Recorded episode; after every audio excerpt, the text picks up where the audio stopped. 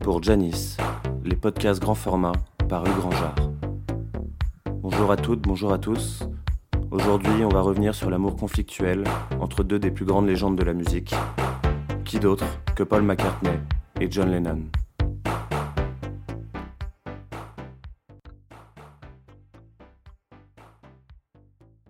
On connaît tous le duo Lennon-McCartney et leur contribution à l'histoire de la musique mondiale à travers les Beatles et leur carrière solo.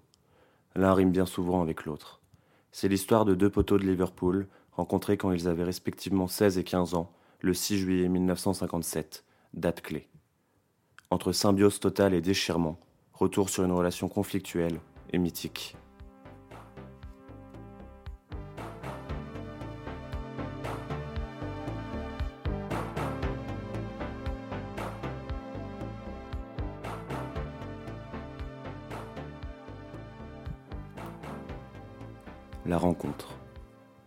C'est donc à l'été 1957 que la magie opère.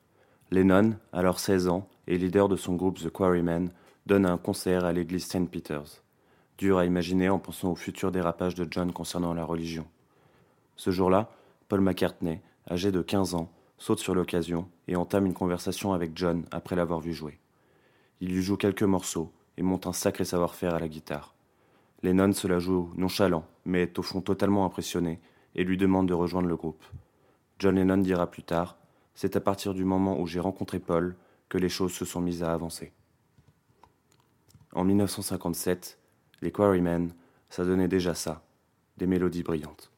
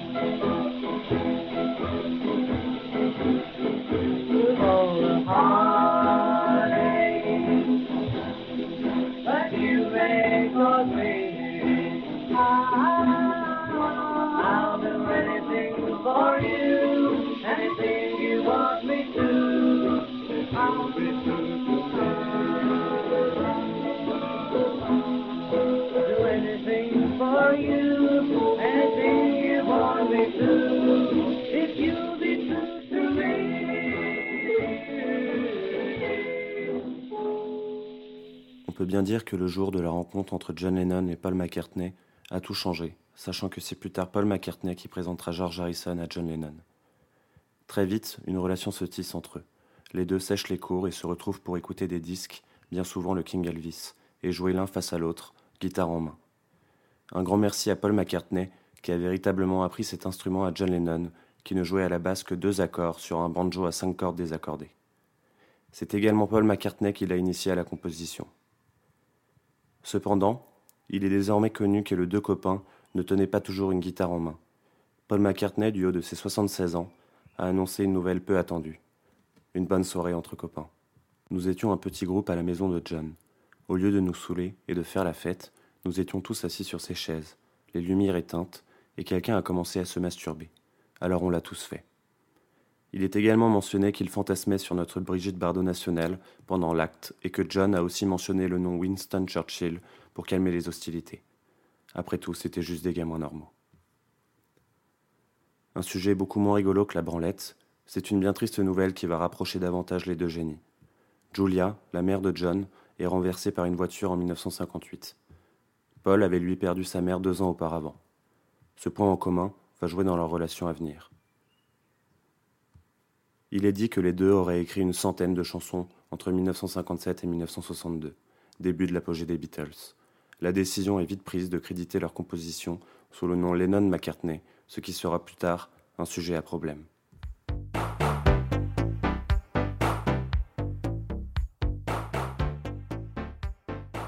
Le succès. Lennon et McCartney au sommet. On y est, les Beatles sont au complet en 1962 et le succès arrive avec la sortie du morceau Love Me Do. À l'époque, ils avaient fait pression à George Martin pour sortir en single une composition et non pas une reprise. Des puristes dès le début, c'est ça qu'on aime. Il est bien connu que Lennon et McCartney avaient des styles bien différents. Paul écrivait beaucoup de chansons légères racontant des histoires à la troisième personne, alors que John, moins technique, optait pour des sujets plus introspectifs, se mettant à nu avec des morceaux comme I'm a Loser. En toute sympathie, John disait que Paul écrivait des histoires sur des gens intéressants qui font des trucs inintéressants. Sympa le pote. I'm a loser. I'm a loser. And I'm not what I appear to be. Of all the love I have won or have lost, there is one love I should never have crossed. She was a girl in a million, my friend. I should have known she would win in the end. I'm a loser, and I lost someone who's near to me. I'm a loser, and I'm not what I appear to be. Although I laugh and I act like a clown. Beneath this mask I am wearing a frown. My tears are falling like rain from the sky. Is it for her or myself that I cry? I'm a loser, and I lost someone who's near to me. I'm a loser, and I'm not what I appear to be.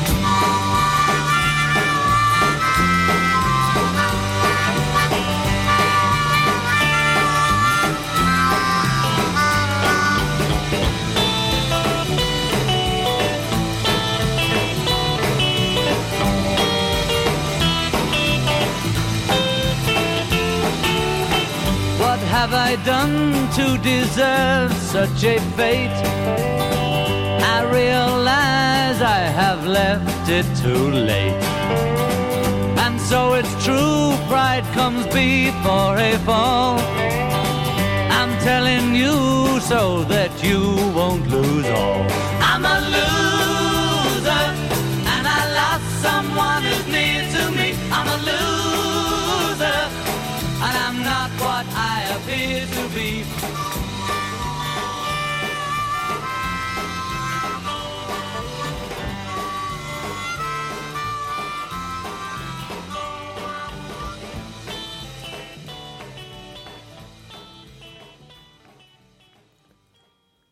la patte John Lennon est bien présente sur le morceau que l'on vient d'écouter, avec toujours Paul McCartney qui assure les harmonies derrière.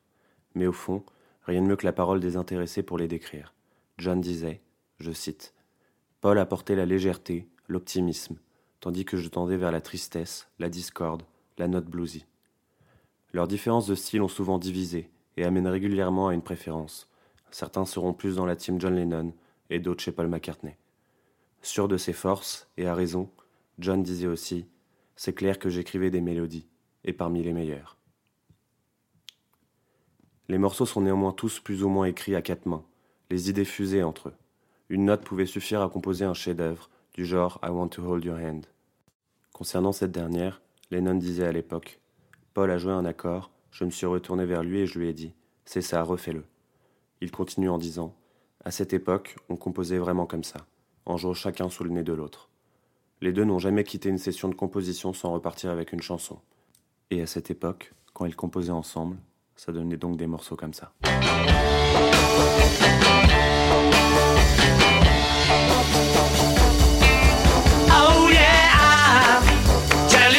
Something.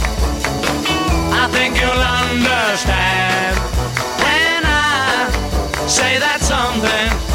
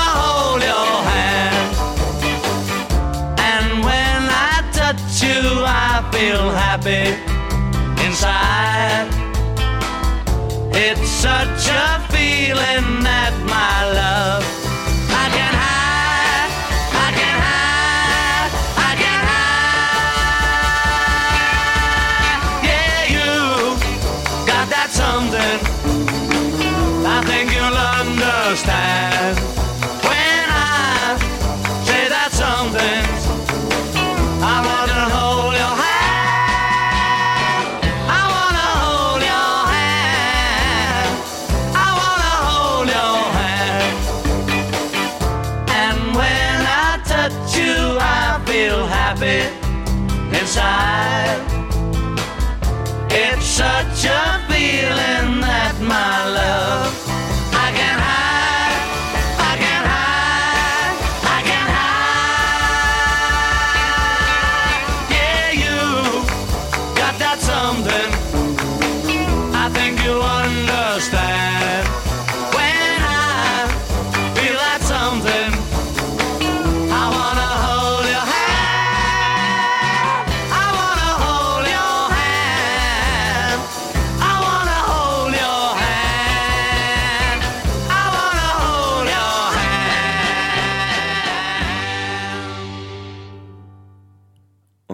La Beatlesmania. Les Beatles vont découvrir les États-Unis, terre de leurs idoles. Durant leur fameuse tournée américaine, le bon vieux Bob Dylan va initier les Beatles à la marijuana. Le pétard va jouer un nouveau rôle dans leur composition, comme s'ils n'avaient pas déjà tout ce qu'il fallait avant. Les substances vont les amener vers des compositions plus psychédéliques, d'une nouvelle envergure. On peut aussi bien sentir l'odeur de la drogue en regardant le film Help, où les Beatles fumaient des joints en cachette entre deux scènes. Vers 1965, alors que la Beatlesmania est au sommet, que les concerts ne sont plus que cris inaudibles, la production musicale du duo est toujours hallucinante. La sortie des albums Rubber Soul et Revolver marque un tournant. Paul, de son côté, s'intéresse de plus en plus aux techniques d'enregistrement et d'innovation, alors que John Lennon est centralisé sur la musique en elle-même. Un sentiment de compétition commence de plus en plus à se faire sentir. Il compose de moins en moins les morceaux de toutes pièces ensemble, mais cède à les compléter avec du texte ou bien une nouvelle idée musicale. Il en existe un cas flagrant avec le culte Strawberry Fields Forever. C'est Paul McCartney qui a eu l'idée de l'introduction au mélotron, qui est devenu si représentatif du morceau.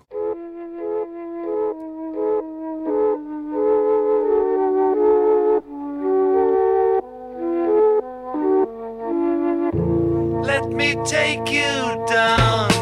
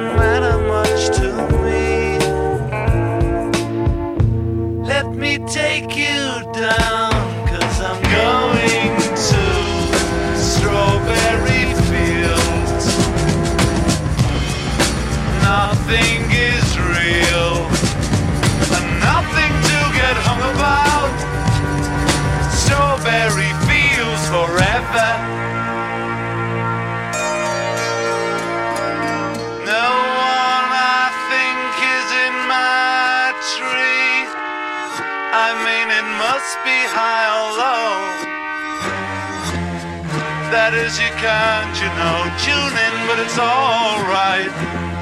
That is, I think it's not too bad. Let me take you down, cause I'm going to Strawberry Fields. Nothing is real,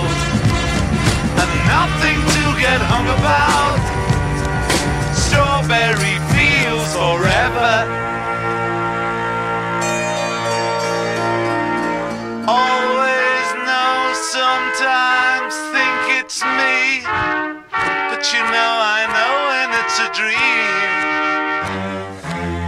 I think I know, I mean, uh, yes, but it's all wrong. That is, I think I disagree.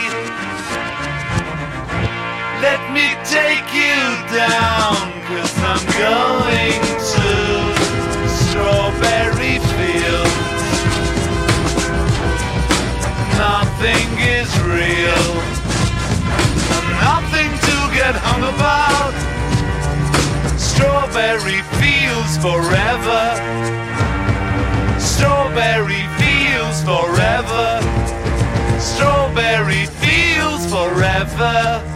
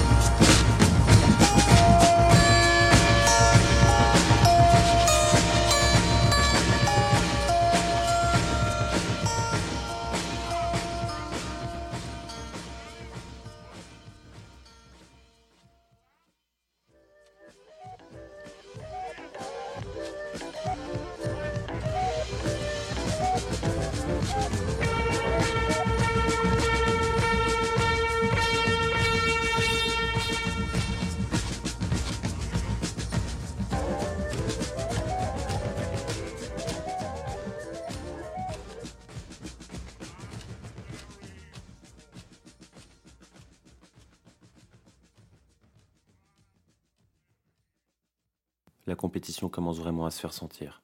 Chacun voudrait que sa compose sorte en side one du single. La qualité de leurs chansons sont si bonnes qu'ils vont inventer le concept de double face A. Ça en dit long.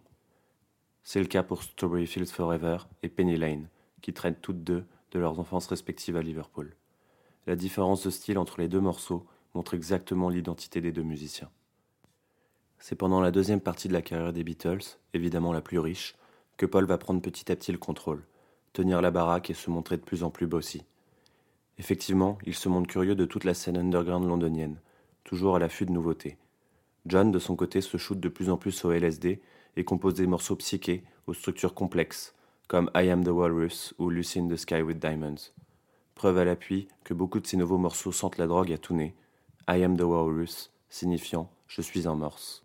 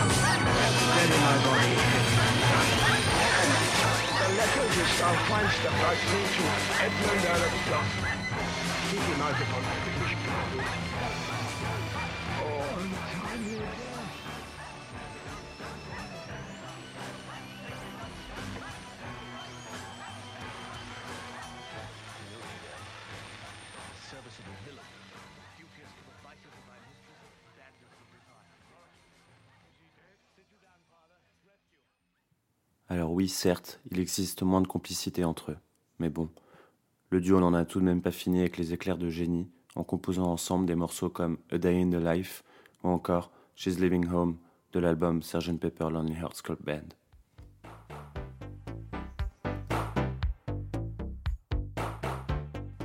Tension et indépendance. Le conte de fées des meilleurs amis et artistes les plus célèbres du monde aura ses limites. On le sait bien, trop de talent dans un groupe, ça crée des tensions. Ça a été le cas avec David Gilmour et Roger Waters de Pink Floyd, et beaucoup d'autres. Comme dans la vie ordinaire, la raison de tension entre deux meilleurs potes est souvent en partie due à une femme. Ce sera le cas ici avec Lennon et McCartney. Non pas un triangle amoureux, oh que non, c'est tout le contraire. Il est ici évidemment question de Yoko Ono, qui débarque dans la vie de John en 68, bien que rencontrée pour la première fois en 66. Elle occupe absolument toute la place dans son cœur. Paul, de son côté, rencontre Linda, qui les sépare toujours un peu plus. Toutefois, on peut le dire, John a déconné. Il a aménagé un lit dans le studio pendant les sessions d'enregistrement de l'album Abbey Road, pour que Yoko s'y repose après un accident. Too much.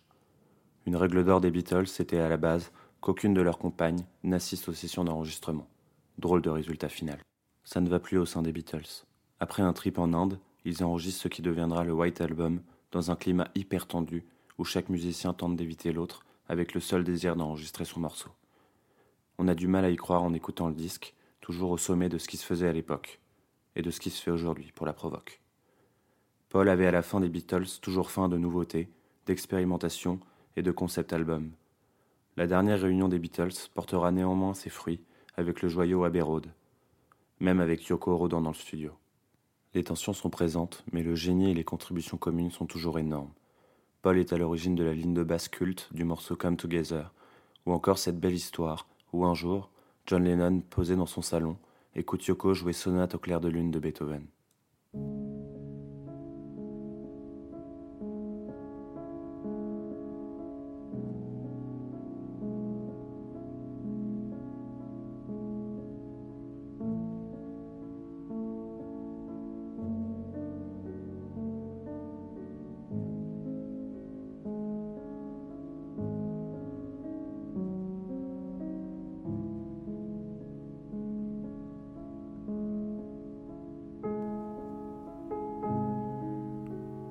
Entendant ce chef-d'œuvre, John se dit alors Putain, ça sonne bien, Yoko. Est-ce que tu peux le jouer à l'envers, s'il te plaît, ma chérie? C'est sur ce morceau hors du temps, et peut-être le plus poétique des Beatles, que leurs voix vont vibrer ensemble pour une des dernières fois. D'après eux, il s'agissait de l'un de leurs plus beaux moments de complicité, et ça s'entend. Ces neuf harmonies font peut-être de ce morceau un des plus beaux de l'histoire.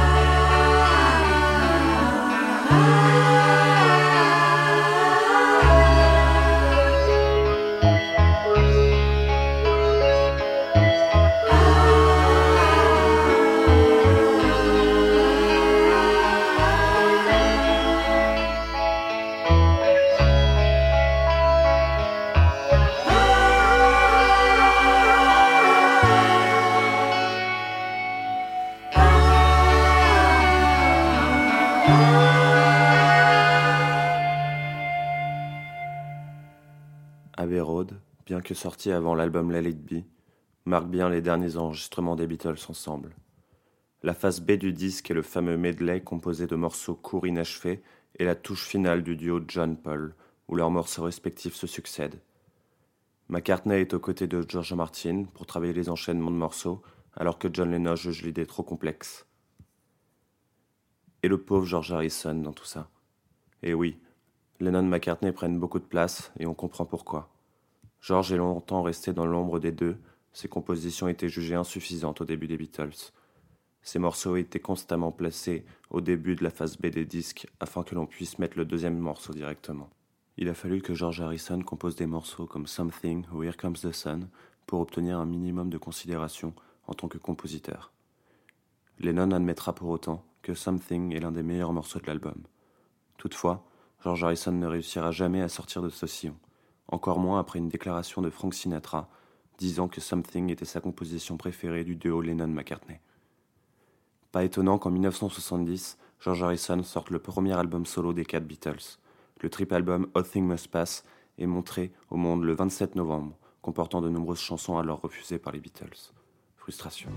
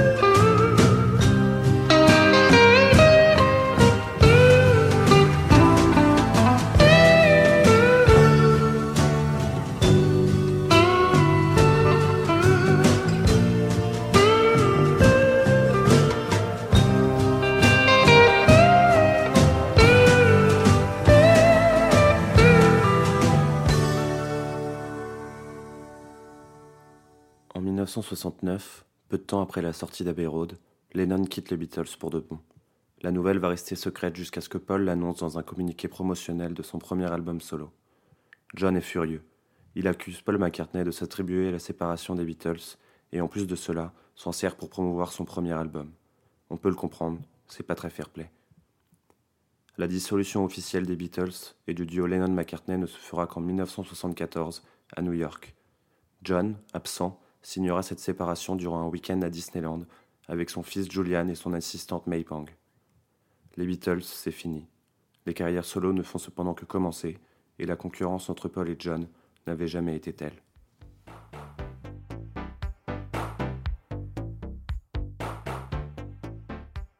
Les années solo tacle à distance.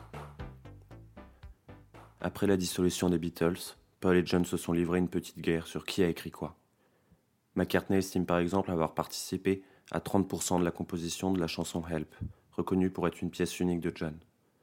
Même chose pour ce dernier, qui affirme en 1972 avoir écrit 70% du morceau Eleanor Rigby, ce qui est largement démenti. En 1971, Paul McCartney sort l'album Ram, une pépite. Dans les deux premiers morceaux, son poteau John est visé. Dans la chanson Too Many People, il dit That was your first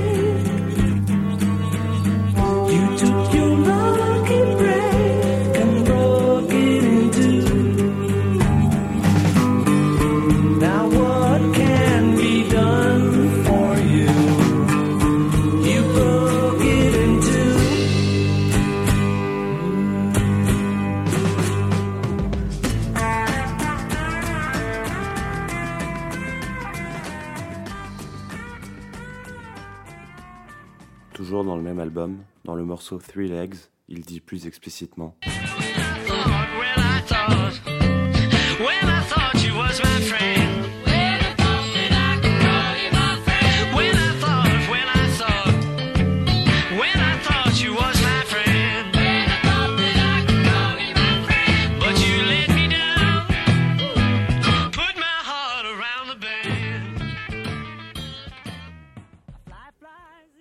Dans ce morceau, le message est bien plus clair, plus triste et mélancolique. Il parle vraiment d'une déception. Et pour couronner le tout, une photo à l'intérieur de la pochette d'album Ram montre deux scarabées en levrette. La question est qui baisse qui? Un peu comme Véronique Sanson et Michel Berger, qui s'envoyaient des chansons d'amour à distance, John va y aller de sa réponse bien m'entendre que nos lovers français. C'est à travers le méga classique album Imagine que John répond avec la chanson How Do You Sleep en s'attaquant à Paul et à son mode de vie avec agressivité. Le texte parle de lui-même.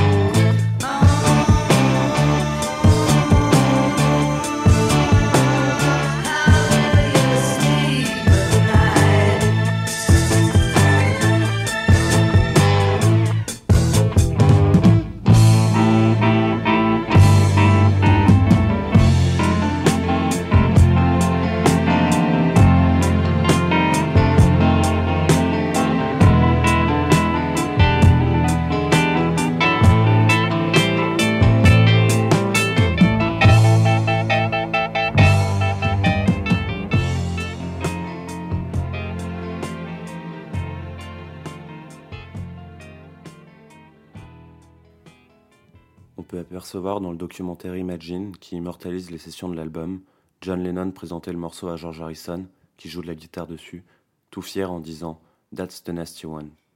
John lancera également un très gentil You Can't durant la session. Mais ce n'est pas tout. Lennon a aussi parodié une photo présente dans l'album Ram de Paul, où ce dernier chevauchait un bélier. John se met lui en scène avec un cochon et glisse cette carte postale dans la pochette d'Imagine. Cadeau. Paul McCartney s'est attristé de toute cette violence, d'autant plus que peu de temps avant la sortie d'Imagine, il avait sorti le magnifique morceau Dear Friend, au texte bien plus tendre, dans l'album Wildlife des Wings, un de ses plus grands chefs-d'œuvre.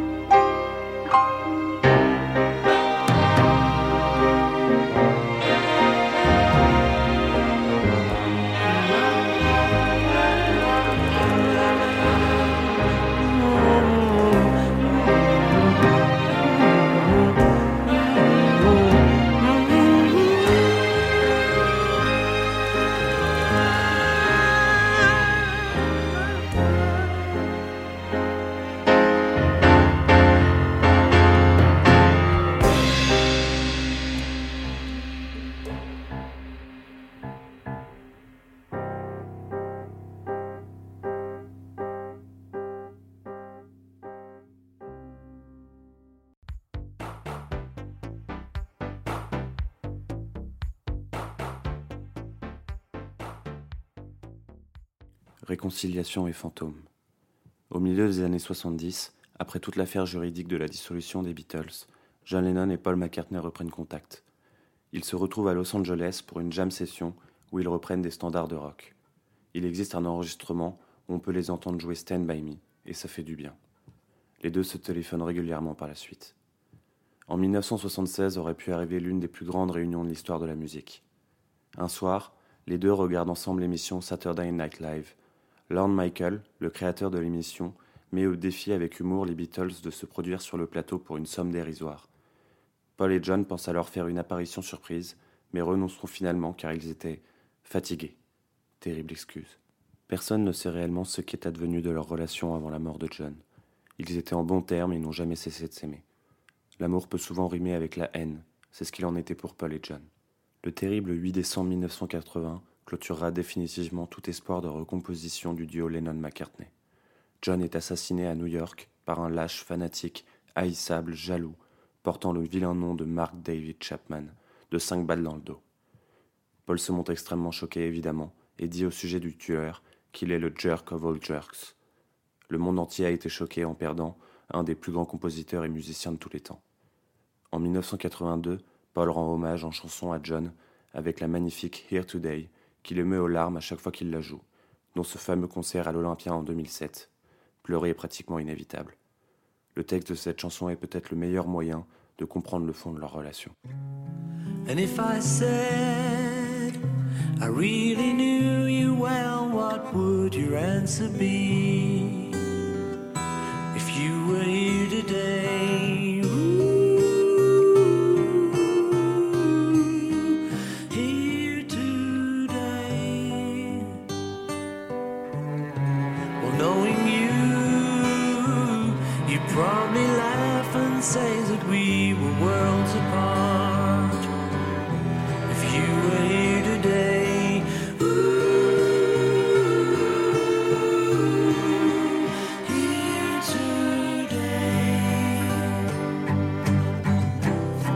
For me,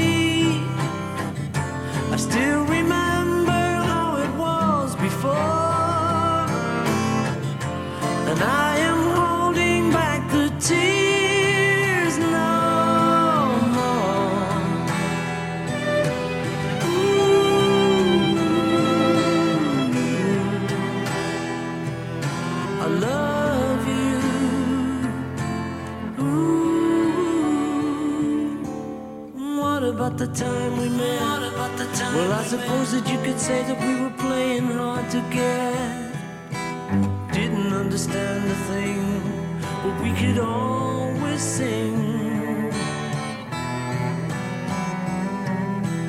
What about the night we cried? Because there wasn't any reason left to keep it all inside. Never understood a word, but you were always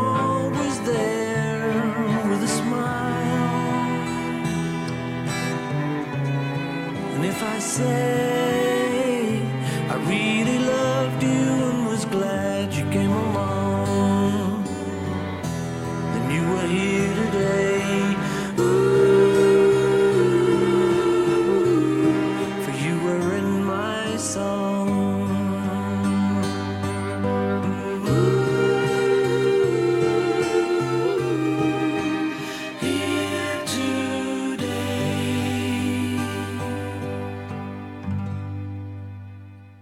tard, en 1994, dans un discours très poignant retraçant leur vie, Paul McCartney induira John Lennon au Rock and Roll Hall of Fame en tant qu'artiste solo. Il est jusqu'à aujourd'hui souvent amené à parler de son ancien pote décédé bien trop tôt. Il dit C'était un mec super, je l'ai toujours idolâtré. Je ne sais si les autres vous diront la même chose, mais c'était notre idole. Une des raisons de leur rivalité pourrait être une jalousie à double sens qui a cependant toujours amené l'autre à se surpasser artistiquement. Récemment, invité chez Stéphane Colbert, célèbre animateur de light show américain, Paul lui fait part qu'il rêve souvent de John. Bientôt 40 ans après la mort de John Lennon, son fantôme est toujours bien présent. Le duo Lennon-McCartney restera gravé à jamais. Deux gamins de Liverpool qui ont révolutionné la musique à eux deux. Un amour conflictuel, dont la dernière phrase que John dit à Paul de son vivant fut Think of me every now and then, old friend. Et pour finir ce podcast, on va écouter le morceau A Day in the Life, un de leurs plus beaux morceaux composés ensemble.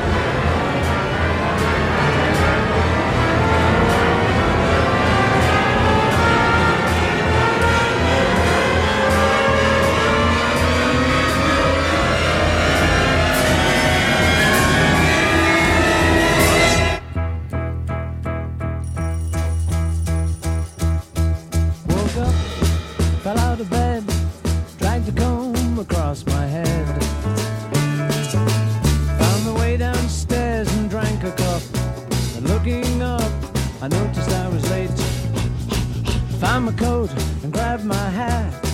Made the bus in seconds flat.